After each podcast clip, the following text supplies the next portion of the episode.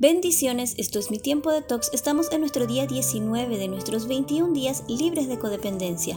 Primera de Corintios 10, 12 dice, Así que el que se sienta muy seguro y firme, cuídese de no caer. El paso número 10 es mantenimiento. En el paso número 10 seguimos trabajando de manera consciente y responsable. Seguimos mirando más de lo que pasa dentro de nosotros que mirar a otros. Con este paso reafirmo mi necesidad del Espíritu Santo para poder caminar en fe y en victoria. Ahora sé que si me equivoco, ya no me escondo de mi Padre Celestial, sino que con más razón le busco para arreglar cuentas con Él, porque sé que Él puede limpiarme, perdonarme y renovarme. Examinemos algunas áreas. ¿Cuáles son las actitudes que aún están presentes? ¿Acaso si alguien no hace lo que piensas que debe hacer, te enojas, castigas o te olvidas de ti mismo y abandonas aquello que puede nutrir tu espíritu o tu bienestar emocional? ¿Estamos siendo honestos con otros? ¿Ponemos los límites que necesitamos?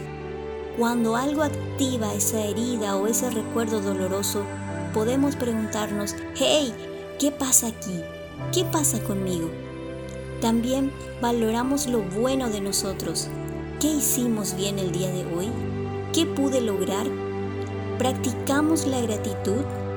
¿Apartamos tiempo para nuestra comunión con Dios? No importa dónde estemos, quiénes somos o lo que estemos haciendo, aún en nuestros peores días podemos encontrar por lo menos una cosa bien hecha. Vayamos a una pausa. Escribe en tu cuaderno de tox cuál fue la última vez que resaltó una emoción negativa, ya sean tus pensamientos o actitud, y te ocupaste de ella.